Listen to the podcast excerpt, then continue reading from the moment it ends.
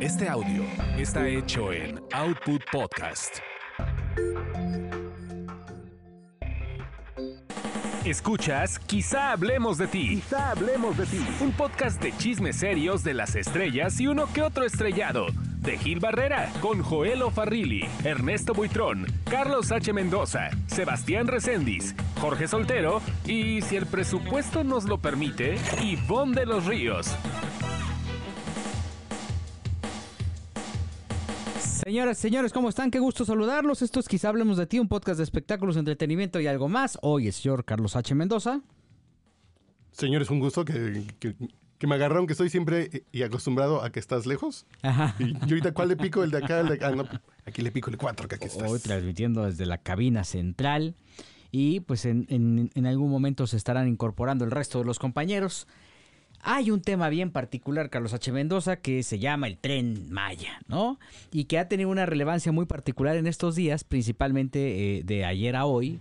Como ustedes recordarán, quizá hablemos de ti, es, eh, lo hacemos los jueves.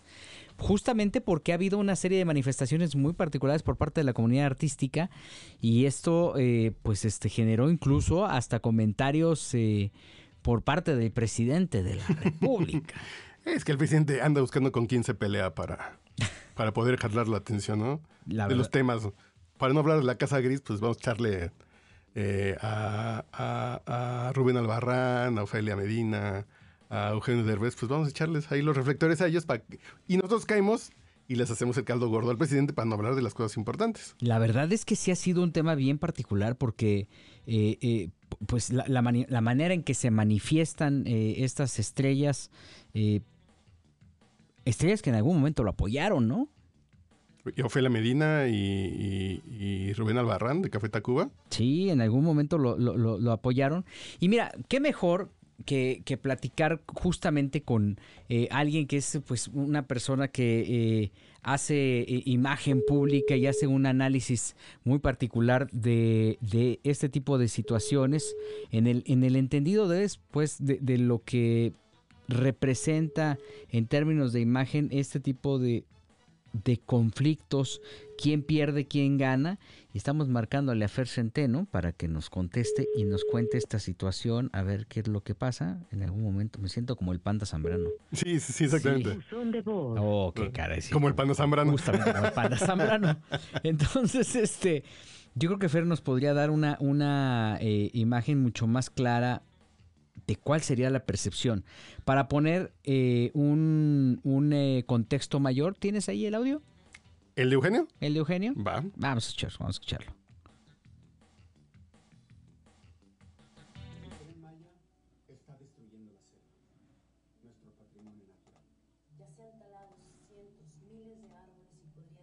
millones más. Se están contaminando los ríos subterráneos y cenotes. Y cabe mencionar A ver, bueno, aquí lo marco. Y va. El tren Maya está destruyendo la selva, nuestro patrimonio natural. Ya se han talado cientos, miles de árboles y podrían ser millones más. se están contaminando los ríos subterráneos y cenotes. Y cabe mencionar que en esa zona está el sistema de ríos subterráneos más largos de todo el planeta Tierra. Y se estima que se desarrollaron a lo largo de dos millones de años. No podemos destruirlos. Sería imposible recuperarlos. Le estamos quitando su casa a miles de especies nativas. Estamos quitándonos nuestra propia casa. No somos sus adversarios, somos mexicanos y queremos la vida para todos nosotros. No necesitamos un tren que no tenga evaluaciones ambientales, que no cumpla la ley. Mishkan Anton tu tren maya, tu men mishtan utzolotong mishpa, wa bashkenuk asob. Sí necesitamos de nuestras selvas. Sí necesitamos de nuestros Y bueno, es un comunicado bastante extenso en donde pues este se manifiestan eh, Eugenio Derbez, Ofelia Medina, Bárbara Mori, eh, Sergio Mayer, eh, Mori, eh, una infinidad de artistas, eh, Saúl Hernández, Rubén Albarrán, que eh, pues este dejan en evidencia eh, su inconformidad ante esta situación que para muchos es una condición atroz por toda la cantidad de árboles y de, de, de, el tema de, de- de lo que están demoliendo, ¿no? Estos ríos subterráneos, Charlie, y, la verdad es que, hijo, yo sí veo que para, no, no necesariamente tienes que ser ambientalista para poder eh, tener este sentido común y decir, oye, pues no hagan esto, ¿no? Pero en la misma semana anuncian el nuevo centro ecológico del lago de Texcoco y vendieron la idea de cancelar el aeropuerto de Texcoco porque ellos preferían el lago. Eh, entonces, en un momento les sirvió ser ecologistas y cuando comenzaron el tren Maya, dice el presidente que no se iba a talar un solo árbol y ahorita estamos viendo que están tumbando la selva y van a afectar el ecosistema de manera muy importante y hay gente, hay, hay activistas y hay, y hay celebridades que siempre han estado preocupadas por el tema. Sélvame del tren se llama el, hashtag con el que están haciendo, eh, levantando la voz. Y bueno, pues tenemos en la línea telefónica a una mujer que si algo tiene, independientemente de la gran admiración, el respeto y el cariño que le tengo, es que tiene una capacidad de análisis eh, maravillosa, sobre todo en términos de imagen pública. Fer Centeno, me, te agradezco muchísimo que nos tomes la llamada y que podamos platicar sobre esta situación que, hijo, le pone entre la espada y la pared, porque además varios famosos de, de los que se manifiestan en este video ni viven en México. Y entonces ah, está este látigo acusatorio de ¿por qué? Si ni vives en México, ¿tú qué? Pero pues, que la selva es de todos, ¿no? Claro. ¿Cómo estás, Fer? Sí, ¿cómo estás? Oye, feliz de escucharte. Tú sabes que eres fundamental en mi vida, que te quiero muchísimo y que aprovecho cualquier momento para decírtelo. Muchas gracias, Fer. Oye, pues este, con esta controversia aquí está en, la mesa Carlos H. Mendoza y con esta controversia tan particular de eh, la manifestación en la que varios famosos están apoyando, eh, están en contra de la construcción de este tren que por 50 kilómetros atravesará eh, parte del sureste mexicano y pues llevándose encima arbolitos y todo y la postura también que hubo hoy en la mañanera en donde el presidente de la República este, pues, se fue contra todo con, con ellos, ¿no? Y que incluso la jefa de gobierno, Claudia Sheinbaum, les pidió que se, que se informaran. Ana Claudia Talancón le Ana Claudia Talancón les contesta, no, no estamos contratados, estamos preocupados. Es la forma que le contesta a, al presidente Andrés Manuel López Obrador. Justamente porque López Obrador dijo que, que estaban contratados, por ya saben, por estos... este Siempre, por la mafia del poder. que, sí, sí, sí. ¿no? Y, y, y, la verdad es que ¿Cómo les afecta, Fer? Tú, tú que eres una eh, eh, este, conocedora del tema, ¿de qué forma estos videos, siete videos en redes sociales, eh, ponen en, riesgo la imagen de, de, artistas o de estrellas? Como Eugenio Derbez. Eugenio Derbez está próximo a... el, domingo son los Oscar, ¿no? Y entonces, este, pues... Coda está nominada. está nominada como mejor película. ¿De qué manera crees que les afecte, Fer? Fíjate que yo creo que de forma positiva, porque la resistencia siempre causa simpatía. Entonces, eh, el gobierno, de alguna forma, siempre, al ser la autoridad, está propensa a ser cuestionada y, sobre todo en la democracia en la que estamos. Yo creo que, además son grandes líderes y, y, quien, por ejemplo, vemos el lenguaje corporal de una mujer como Keita el Castillo, de un gran enojo, vemos a un Eugenio Derbez plenamente convencido de lo que está diciendo, Vemos incluso a personajes que, que yo no hubiera pensado que, que tenían esta, eh, esta, eh, este interés como Michelle Renaud. Tenemos a Paola Núñez, tenemos a Rubén Albarrán, tenemos a Omar Chaparro. Entonces, eh, mm, yo creo que, que lo, abre, abre la conversación, abre el debate y sobre todo hace que reflexionemos y que nos cuestionemos como ciudadanos y como, y como masa. Sí, pero ¿quién pierde? O sea, ¿pierde el presidente? ¿Pierde el proyecto? ¿Quién crees que, que, Creo que ganan los dos, ¿no? ¿Ganan los dos? Eh, creo que los activistas están haciendo lo suyo, que están preocupados por este tema, y el presidente, pues, pues gana dejar de hablar de la Casa Gris, de la corrupción, de, de Julio Scherer. Pues estamos platicando de esto. Que de todos modos va a pasar el tren. Yo creo que todo lo que radicalice genera pertenencia. Por ejemplo, eh, voy a poner un ejemplo a lo mejor absurdo. Team J Balvin contra Team Residente. Probablemente a las partes no, no, no les importaba llegar a este lugar la narrativa, pero es lo que se consigue. Cuando tú radicalizas, haces que, que sean como equipos de fútbol y entonces, eh, en honor a la verdad, es como este sentimiento de pertenencia que te da seguridad dentro del grupo donde vives, en esta dentro de la sociedad. Entonces, creo que el efecto es la radicalización, la polarización, que no nos viene bien como país de ninguna manera, pero que sí beneficia a los dos grupos, porque entonces las posturas se vuelven más contundentes, se vuelven más fuertes. Quien, quien, cree firmemente en el tren Maya lo va a hacer de forma más aguerrida, quien está al contrario lo va a hacer con la misma intensidad, igual de aguerrido. O sea, creo que lo que hacemos al radicalizar es potencializar y vamos a ver en esta lucha quién, quién gana, ¿no? Se están incorporando Joel Ofarril y Jorge Soltero desde Guadalajara, Jalisco. Buenas tardes, noches, días, Joel, Jorge o a veces cuando de plano sí me dicen porfa la cena, entonces pues ya me quedo cenar, pero sí es muy divertido, güey. Pero eso es lo que me ha permitido no sé, me invitaron a la boda de la Chuchis creo, creo, creo, que no nos están oyendo, ¿no? Ya lo estamos invitando. Entonces, ahí le tomo y luego vamos sí, que no estaban escuchando. No nos estaban escuchando. Ya les dimos la bienvenida y no nos estaban escuchando. Mira, nos estamos... ya se incorporan. Seguimos, este, como ustedes saben, este podcast no tiene punto de edición. Estamos platicando con Fer Centeno sobre esta polémica que hay particularmente alrededor de la figura de varias eh, celebridades eh, por los videos de este tren Maya, de esta imposición, de esta oposición que tienen los famosos. Y Fer estaba puntualizando eh, sobre temas bien específicos y aquí los señores estaban hablando de la chucha corcuera, pero bueno. Joel, Jorge. Buenas noches a todos, ¿cómo están? Hola a todos, un gusto, llegando tarde, ¿verdad? Porque no, pero aquí estamos, pues dispuestos a darle al show. Eh, y por cierto, qué gusto saludar a mi querida Fer, eh, que bueno, siempre es, eh, además de gran profesional, pues es muy, muy cálida, muy amena y es una, es una gran ser humano, si me permites decirlo. Ay, Joel, tú sabes que yo te quiero y te admiro y sé que soy la persona más cariñosa que ha pisado la tierra, pero, pero siempre es un privilegio, a pesar de que el tema que estamos tratando es muy fuerte, ¿no? Incluso la contestación que da la Claudia Talancón me parece que, eh, que nos pone en un, en un lugar de, de claridad, ¿no? Cuando dice, presidente, no estamos contratados, estamos preocupados, no somos sus adversarios, queremos que se cumplan regulaciones de especialistas ambientales, no están sembrando los árboles, vengan con nosotros, que no lo engañen, necesitamos proteger la selva y el agua, ¿no? Y le dicen, no, no somos, yo, creo que Ana Claudia del Talancón trata de, de, calmar y trata de apaciguar los ánimos.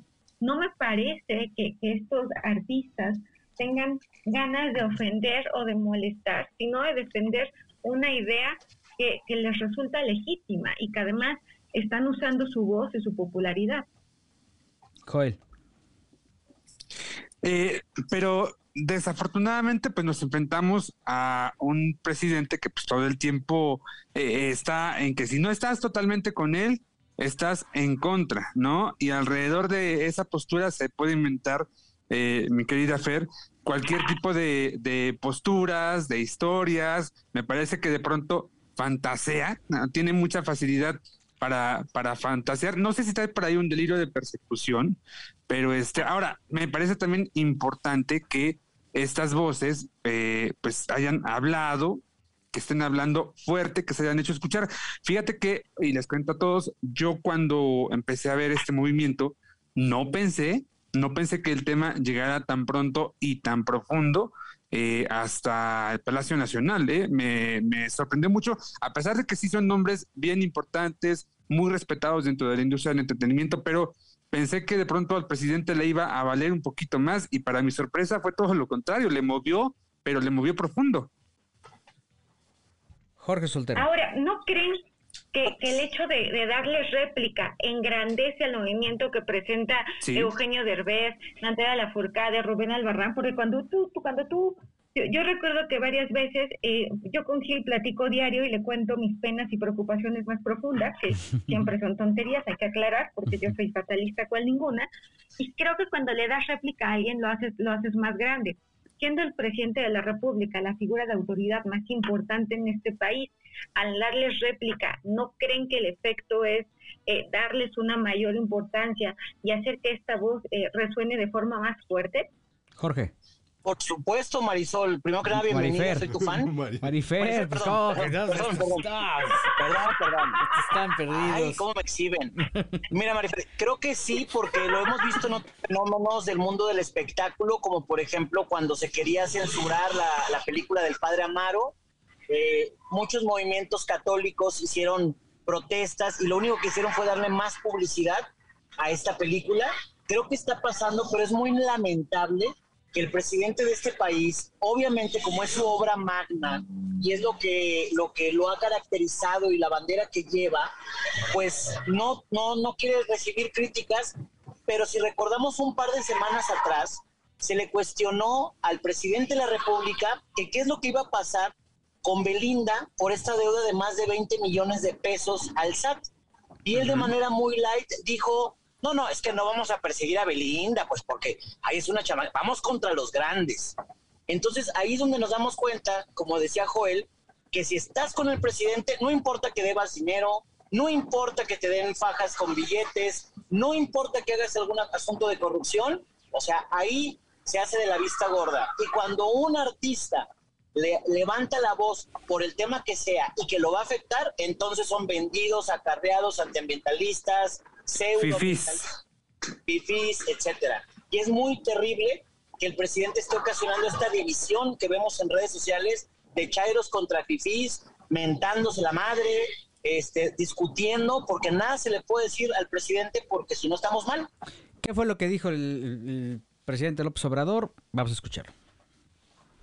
Pues es que es parte de lo mismo. existe también la deshonestidad en artistas, en científicos, en intelectuales. Y es este, pues normal. A estos eh, famosos o les pagaron o lo hacen por convicción, porque les molesta mucho lo que está sucediendo en el país. Son este, adversarios nuestros. Y algunos muy desinformados. Uno que este, claramente, yo creo que todos estaban leyendo, ratitos, te ponen así, con unas pantallas transparentes. No se ven. Entonces está uno así, está uno leyendo. ¿Sí? Eso pasa también en los conductores de televisión. Entonces piensa uno, como lo están enfocando, que están improvisando. No, no, están leyendo. Entonces, así a estos famosos los pusieron a leer. ¿Quién sabe quién eh, hizo los textos? Eh, ¿Quién financió? No es que les hayan pagado. También hay esa posibilidad. Ah, eh, estos acrílicos a los que se refiere el señor presidente son los prompters, ¿no? Es un prompter y, pues prácticamente lo que dice es, que lo estaban leyendo. Pues salen, salen ilesos entonces, Fer Centeno, de esta. Y los que, los que fueron multados por el Partido Verde. Esos no, yo creo que ahí hay un gran daño en su imagen, porque fíjate que una de las características más, eh, más importantes es que la gente no está buscando a lo mejor los grandes delitos, sino rasgos de personalidad que nos molesten. Y hay cosas que nos molestan mucho, la hipocresía, la mentira, pero también la ambición desmedida. Entonces, creo que, creo que estos famosos se equivocaron, eh, se equivocaron, faltaron a la democracia, faltaron a la ética, y eso sí, no lo perdonamos, ¿no? Vemos eh, los, castigos económicos a Gabriel Soto, que creo que fue el que el, que, el, más castigado, por supuesto que en cuanto a su imagen quedan muy, muy afectados. Oye, en la narrativa si quedan como vendidos. Pero a ver, si me permites, o sea, ¿por qué el presidente en las mañaneras puede estar promocionando la revocación de mandato cuando hay una veda electoral y simpatizantes de Morena pueden llegar casa por casa, se identifican como simpatizantes de Morena y ahí no pasa nada. Ahí no, el presidente dice que no hay problema cuando está faltando hasta la constitución política de este país. Yo creo que eso tendría que ver la autoridad electoral, ¿no? eso lo tendría que ver la autoridad electoral y, no podríamos ser omisos, ¿no? Claro, sí tiene que ser como un acto de justicia, o sea, a todos, como es esto? Todos coludos o todos rabones, ¿no? pero, pero el presidente... Finalmente, lo, lo, más cercano, lo más cercano a la justicia es la equidad, y ese es un principio básico del derecho, que la justicia debe ser para todos, y, que debe ser un trato igualitario. Todo aquello que, que sea, eh, o sea, que, que sea jerarquizado de forma distinta, nos aleja de la justicia, que ha sido la narrativa más importante del presidente López Obrador, decir la verdad, no mentir, no robar. Por supuesto que, nos hace cuestionarnos y nos hace reflexionar profundamente este tipo de, de actitudes. Pero sí creo que entonces la autoridad electoral tendría que estar mucho más atenta, porque no puede ser que esté en la conversación pública y no y no haya repercusiones tangibles. Y, el tema aquí también es que el presidente nunca se equivoca porque puede estar recibiendo dinero ilícito su hermano. Dicen, son aportaciones para el movimiento. Como que él siempre se justifica desde el tema moral y del movimiento y de la transformación. Eh, entonces puede estar violando una ley electoral, pero cuando antes eh, la es, pro, del movimiento. Y eso lo hace lo purifica. Eh, legítimo. Sí. Sí. pues es bastante Fer. ¿Ustedes consideran que este tema del Partido Verde beneficia a alguien? O sea, ¿realmente beneficia al Partido Verde? ¿Realmente, o sea, estas figuras pierden credibilidad? O sea, su credibilidad, claro que se ve dañada. Yo le pregunto a Gil, la corta memoria que tenemos y, en esta era casi casi de la posverdad, donde un escándalo mata a otro y un incendio eh, elimina al otro incendio, pero, pero sin, sin que realmente se dé una solución, ellos quedan bien parados a largo plazo. La credibilidad de Gabriel Soto, yo, yo no sé quién buscaría a Gabriel Soto para, para emitir una un voto, ¿no? O sea, sería la última persona a la que a mí se me ocurriría pedirle una opinión para ver por quién voto, pero bueno, alguien alguien pensó que era una buena idea, o Bárbara de Regil, ¿no? Que dices, ¿realmente alguien estará esperando eh, eh, bajo esta opinión crítica y, y, la infinita preparación que ha de tener si cree que el plátano no es un carbohidrato, o sea... Pero... No, o sea... Sí, yo, yo también... Sí creo que habría que de, cuestionarlo. No, no, no, te y, escucho, te escucho. y, no son unas referencias, ¿no? Porque al final es, justamente es eso, o sea, voy a tomar la decisión de votar, pero tal vez para los que ya tienen cierta madurez, no, Fer, pero para los chavitos de 18 años, nuevos votantes, en una de esas, para eso, ese es el segmento al que, al que le están aspirando, ¿no? No sé, no sé, el nuevo votante pues puede de alguna manera creer, o quizá ahora tal vez con redes sociales es un poco más, menos, más complicado, pero era, era, era un poquito el este, este, este, esta práctica que había en los ochentas, ¿no? De creerle a lo que la gente que ve la televisión te dice, ¿no? Este, pero creo que es más por el segmento intelectualmente más débil. Charlie. Que el tema aquí es que, que el Partido Verde mantuvo el registro por muy poco. Entonces, si alguien votó porque le llegó un TikTok de Gabriel Soto y dijo, ah, pues no sé por quién votar, todos son unos bandidos y fueron a votar ese día con eso en mente, pues alcanzaron el registro arañando y a lo mejor uno de estos mensajes, alguien dijo, pues es el señor que veo en las, en las comedias. Y van y votan por el Partido Verde. Claro, me, gustaría saber, eh, me gustaría preguntarles qué piensan ustedes de este plan que tiene eh, mi buen Mitzi, el diseñador, para eh, pues lanzarse como candidato a una diputación en Michoacán. Me parece que por parte de Morena, si, si no me equivoco. A mí la verdad es que me, me sacó mucho de onda. Mitzi, Mitzi, ¿sí? Mitzi, Mitzi, Sí, sí, Mitzi dice, mira, eh, también me quedé así, Marifer, te lo juro. Así me quedé con esas mismas preguntas. ¿Y, ¿Y, de dónde salió esto? O sea, ¿por qué? O sea, eh, ¿cuál es, ¿cuál es el contexto, Joel? O sea, él además dijo, te marcó un día y dijo, Joel, quiero ser este candidato o cómo? Él ofreció, ofreció una entrevista, yo creo que hace poquito, unas dos semanas más o menos, y ahí él habló de sus intenciones de postularse como diputado es que ahí está la importancia de formar ciudadanos.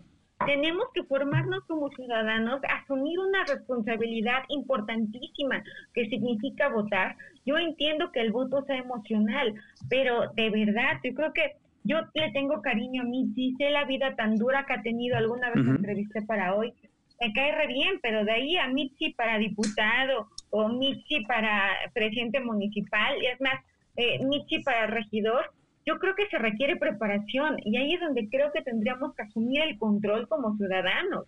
por ejemplo, estaba viendo... Sí. No, no, no, perdón, perdón. Jorge, tú, tú tienes un candidato independiente ahí, ¿no? Que, que, se construye de otra forma, ¿no? En, Jalisco. Pero, eh, ¿A qué te refieres? ¿A este, a Kumamoto? Sí.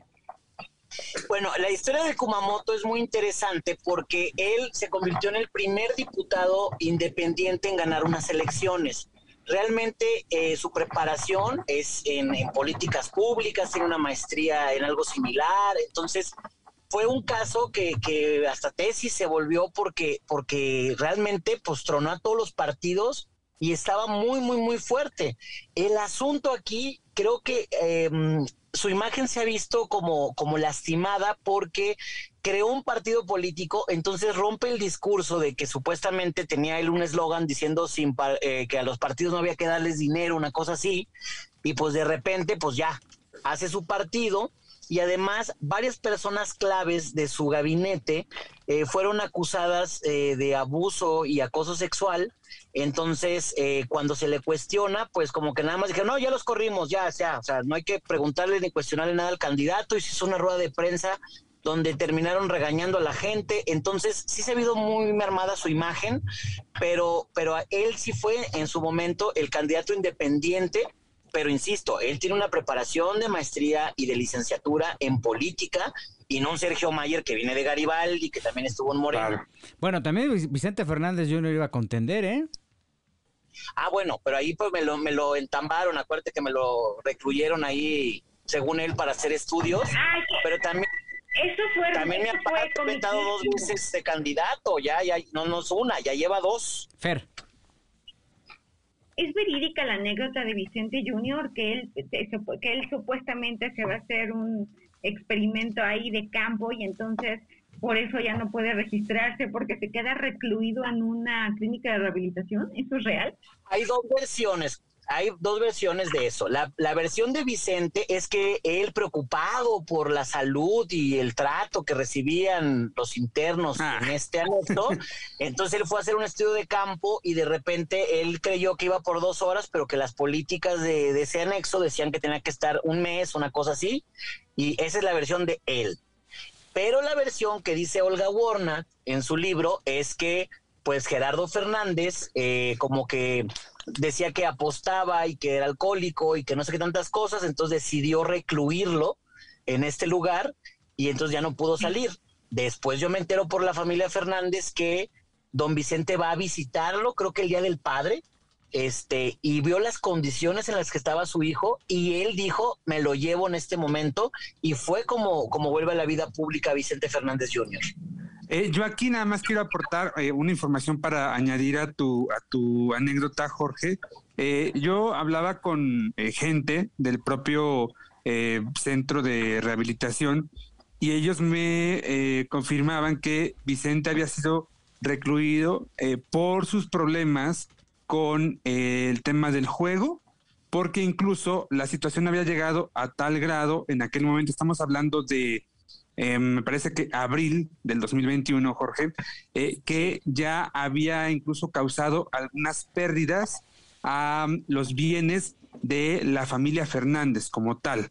Eh, ya ni siquiera a, sus propias cosas, ¿no? Sino al patrimonio ya de los Fernández y que entonces, em, pues, doña Cuquita y don Vicente habían preferido cuando Vicente estaba internado, cuando Junior, estaba internado, perdón, en, en San Luis Potosí, habían preferido no verlo, que Vicente había pedido verlos varias veces y que pues fue como hasta la cuarta petición que doña Cuquita accedió a visitarlo en este centro de rehabilitación.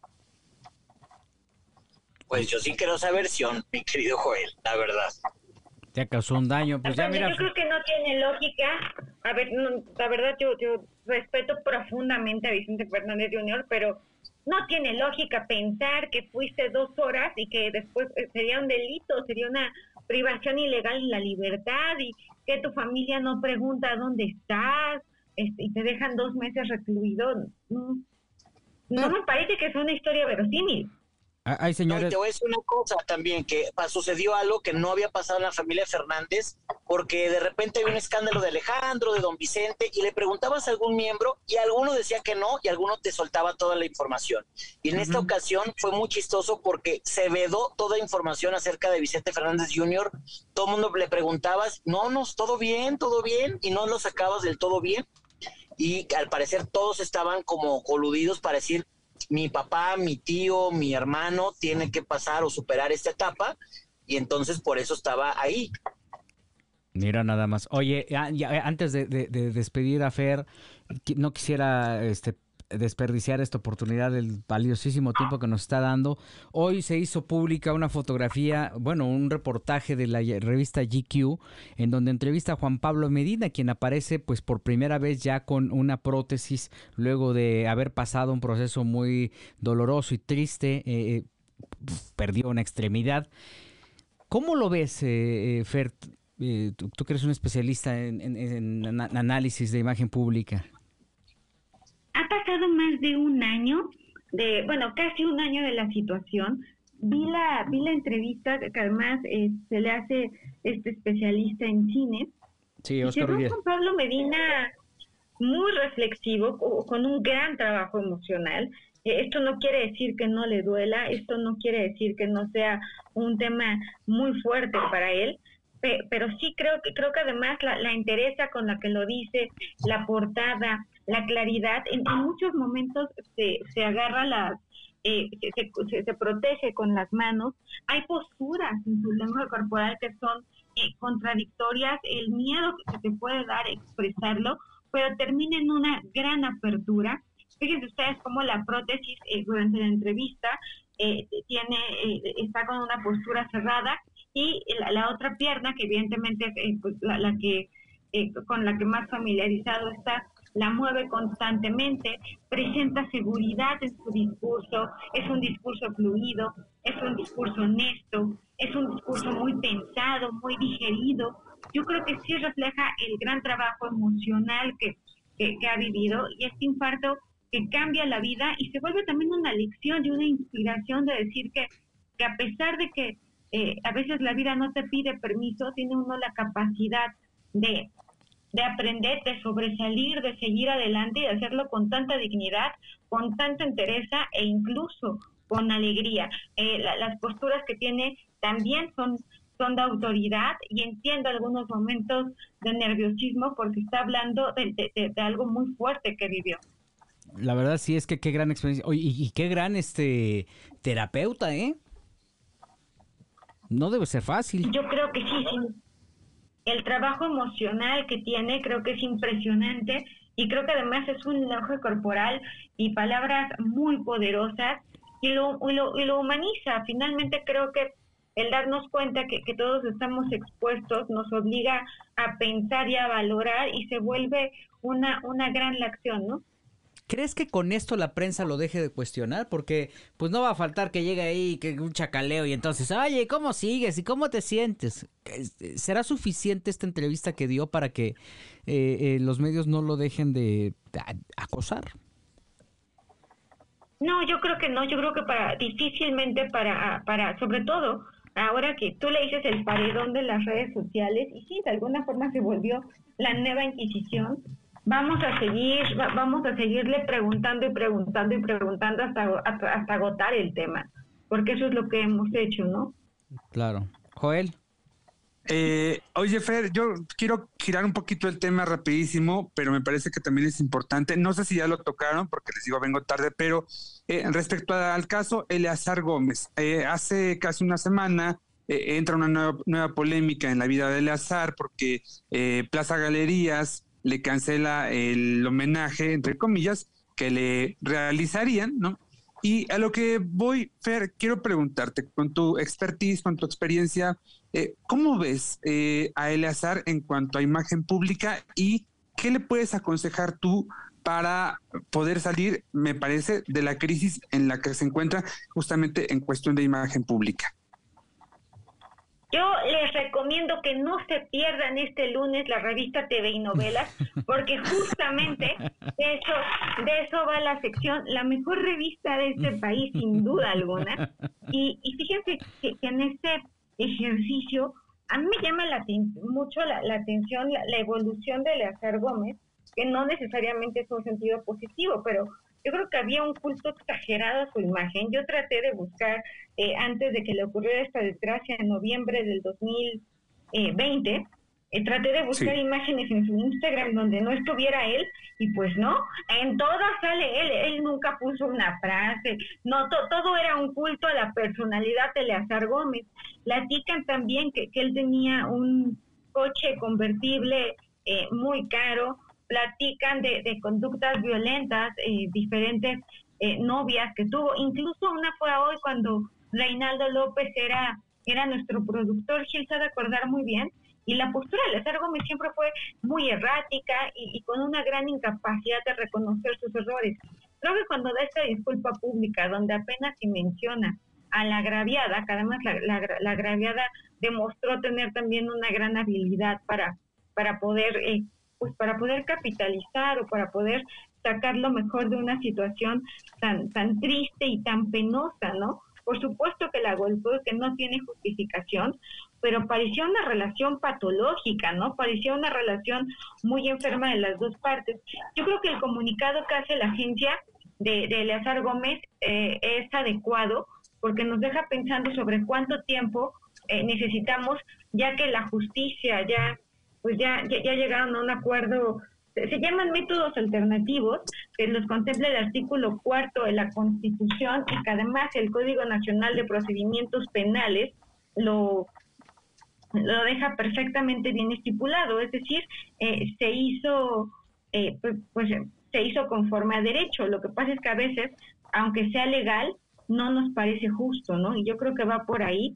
Eh, veo que en redes sociales el comentario es que no que no se ve lo suficientemente apenado, que no se ve lo suficientemente avergonzado, que no se ve lo suficientemente arrepentido.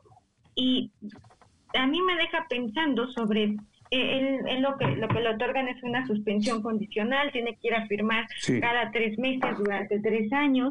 Esto lo, contempla el artículo 191 del Código de del Código Nacional de Procedimientos eh, Penales y, y creo que y además va a terapia psicológica. La mamá ya dijo que se quedó pobre, esas son las palabras que utilizó. Y yo creo que creo que habría que reflexionar sobre cómo sociedad cómo queremos ver a alguien arrepentido, si consideramos que este castigo es suficiente y es justo, si consideramos que existe eh, la cultura de la reparación del daño y la readaptación social después de haber estado cinco o seis meses en la cárcel, ¿no? Claro, Jorge. Pues primero que nada, yo estoy muy de acuerdo contigo porque es lo que yo he dicho, hay un linchamiento digital y la gente eh, queremos ver en la hoguera y quemándose vivas a las personas. Y me parece muy lamentable porque la situación que te haya llevado a eso, como dices tú, si se llegó a los medios eh, alternativos, pues supone que la justicia ya se hizo, ya cumpliste con lo que deberíamos, pero la gente no queda conforme. Y al mismo tiempo quiero aprovechar porque acá en Guadalajara, Jalisco, también hubo un caso de Sara Nichols. No sé si estés empapada del tema, Marifer. No, no, hoy hoy analicé a Edgar Oceramsky y eh, al tío Robert, que es acusado por un... Sí, o sea, ella participaba en la serie de Guerra El tema de, Pascasio López, mi querida Marifer. No, ni siquiera sabía de la ah. existencia de don Pascasio López. a ver, Jorge, dale contexto. Bueno, pues te doy contexto. Resulta que hay una serie que se llama Guerra de Vecinos, que curiosamente se filmó acá en Guadalajara, Jalisco, y entonces había dos actores, Sara Nichols y Pascasio López, donde al parecer pues hubo un intercambio de mensajes, que se empezaron a llevar bien. Él le dice a ella un día que por favor pues, la, invitaba a comer, que, que, aceptara. Y ella dijo que estaba cansada, entonces fue así de que te mando el menú, dime qué restaurante te gusta o de qué estilo de comida quieres. Llevó unos sushis, al parecer, y ahí eh, hay una violación. Entonces pasa un año para que ella pueda eh, pues sobrepasar este evento y decide denunciar ante las autoridades acá en Jalisco. Gira el juez una orden de aprehensión eh, por Pascasio en la Ciudad de México, lo trasladan acá a Guadalajara y después va al Centro eh, de Justicia para las Mujeres y hay una audiencia y se le gira a Pascasio una vinculación a proceso. Entonces, básicamente, el señor va a estar cuatro meses en la cárcel, acá en Puente Grande, y pues seguirá el, juicio para ver si es culpable o inocente. No es la primera acusación que hay porque Vanessa Bauche también pues pone su granito de arena y aparentemente más víctimas Irán de Irán Castillo también eh, pudiera haber sido eh, pues una mujer que fue Ivonne violentada, Montero, Ivonne Montero abiertamente. Casteado. Eh, y una cantidad de, de- de- de- de- de víctimas alrededor y hoy pues Pero este, tú, Sein, perdón. este, este mensaje que manda también la justicia en torno a que eh, la gente tiene que denunciar en tiempo y forma, creo que es contundente y en este momento pues ya no es una moda, es un derecho que se tiene que defender con uñas y dientes, Marifer. Y también el derecho a la defensa, ¿no? Porque eh, creo que es importante escuchar las dos versiones, eh, pero bueno, si ya son tres mujeres, y yo sí creo que ha habido una cultura de abuso históricamente hablando, sí creo que desafortunadamente sí hay una, y, creo que no hay una sola mujer que no haya sufrido de algún tipo de acoso, de algún tipo de violencia o de algún tipo de discriminación simplemente por ser mujer. Eh, he estado pensando mucho sobre estas posturas radicales y he llegado a la conclusión que muchas veces son necesarias para poder llegar a los puntos a los puntos medios para poder llegar a- al equilibrio. Eh, sin embargo, es terrible ver la forma en que en que suceden las cosas y darnos cuenta lo, propenso que estamos. Me voy a poner a investigar y si me lo permiten el jueves, eh, me voy a poner a investigar el tema de Pascasio López, voy a analizar el lenguaje corporal si es que hay algún algún algún testimonio grabado para poder eh, ve- ver a estas mujeres. Sin embargo, por supuesto, como mujer me solidarizo y, y me hermano con ellas. Claro. Yo prometo mandarte una entrevista que tuve en exclusiva con Sara Nichols porque de verdad a mí me conmovió mucho, Marifer, porque ella decía que era la primera vez que, se- que iba a estar con él enfrente y que iba a revivir muchísimas cosas y vas a ver cómo, cómo ella dice que, que pues ella nunca fue su novia, ella nunca fue su pareja y, y cómo ella te- temblaba, estamos casi a 40 grados aquí en Guadalajara y se estaba muriendo de frío del terror que tenía de entrar a este, este centro de atención para mujeres. Te la voy a mandar por medio de Gil Barrera para que, para que nos ayudes con ese análisis. Pero qué terrible que, que haya tenido que vivir una situación así. ¿Qué, eh, ¿Qué dice de nosotros como sociedad? Yo creo que, que realmente, de verdad, tenemos que, eh, pues, que tomar acciones y ya, ya no solamente de pensar o de reflexionar, sino de realmente accionarnos como sociedad y también como mujeres, porque eh, creo que a veces entre mujeres somos muy crueles las unas con las otras. Y sí, claro, yo, yo me espero a ver las declaraciones de, de Sara Nichols sobre Pascasio. Yo estoy alzando la voz porque, porque literal, si otra mujer hubiera tomado acciones, a lo mejor esto no me hubiera pasado a mí. Yo sé que a varias de mis compañeras les pasó, no las voy a juzgar, pero si ellas hubieran alzado la voz en su momento, a lo mejor esto no me hubiera pasado a mí. Esa es la cita de Sara. Pues qué bueno que lo haga. Es necesario, es necesario porque la cultura del miedo y la... Es que yo creo que de verdad tenemos que te- tenemos que hacer algo porque es una realidad y es una realidad, una realidad tremenda. eh, se, se vuelve además en una... re- No, no, no. O sea, sí, claro que me encantaría poder verlo y poder... Porque, por ejemplo, en el caso del tío Robert, hay, hay, hay grandes incongruencias por parte de, de, esta mujer. En el caso, por ejemplo, de Edgar Ocedamski, pues eh, lo vemos destruido, pero con una vergüenza por el miedo a la humillación, pero no, no, no porque eh, se arrepienta de haber dicho lo que dijo, que además fue sumamente desafortunado y, y, y, y tampoco no tiene justificación, ¿no? En el caso de Pascasio López, pues es un agresor sexual. Sí, y ahora pues ya, está ya con, con el mensaje muy claro y que bueno, pues si lo hizo, si hay testimonios, la buena oportunidad de no guardar silencio creo que eh, se da ante las víctimas que eh, desafortunadamente hayan padecido esta situación. Fer Centeno, te agradezco muchísimo, como siempre, tu tiempo eran solamente unos minutitos, ya que este te- ya te enteraste del chisme de la Chuchis Corcuera que este eh, di- dio Jorge Soltero y este y evidentemente tu aportación siempre es sumamente valiosa. Te agradezco mucho tu tiempo. Los quiero, gracias por todo. Te quiero mucho, Gil. Gracias, Fer, Fer Centeno, muchísimas Abrazo, gracias. Fer. Abrazos. Un abrazo. Gracias, gracias, Joel. Los quiero, gracias por todo. Invítenme más seguido, por favor. Esto es tu casa, Es lo tu sabes. casa. Fuiste la madrina, además. Gracias. Gracias. Sí, es cierto, claro que sí. Sí, es cierto, ya casi. Fue en un Eso fue 10 de junio del 2019, mi querida Fer. Del 2019, me acuerdo perfecto. Ya casi ¿Cómo no? tres Claro años. que me acuerdo. Pues muchas gracias, Fer, por tu Al tiempo. prepandémico. Exactamente. Fer Centeno, muchísimas gracias. Nosotros vamos al siguiente episodio de Quizá Hablemos de Ti. Volvemos.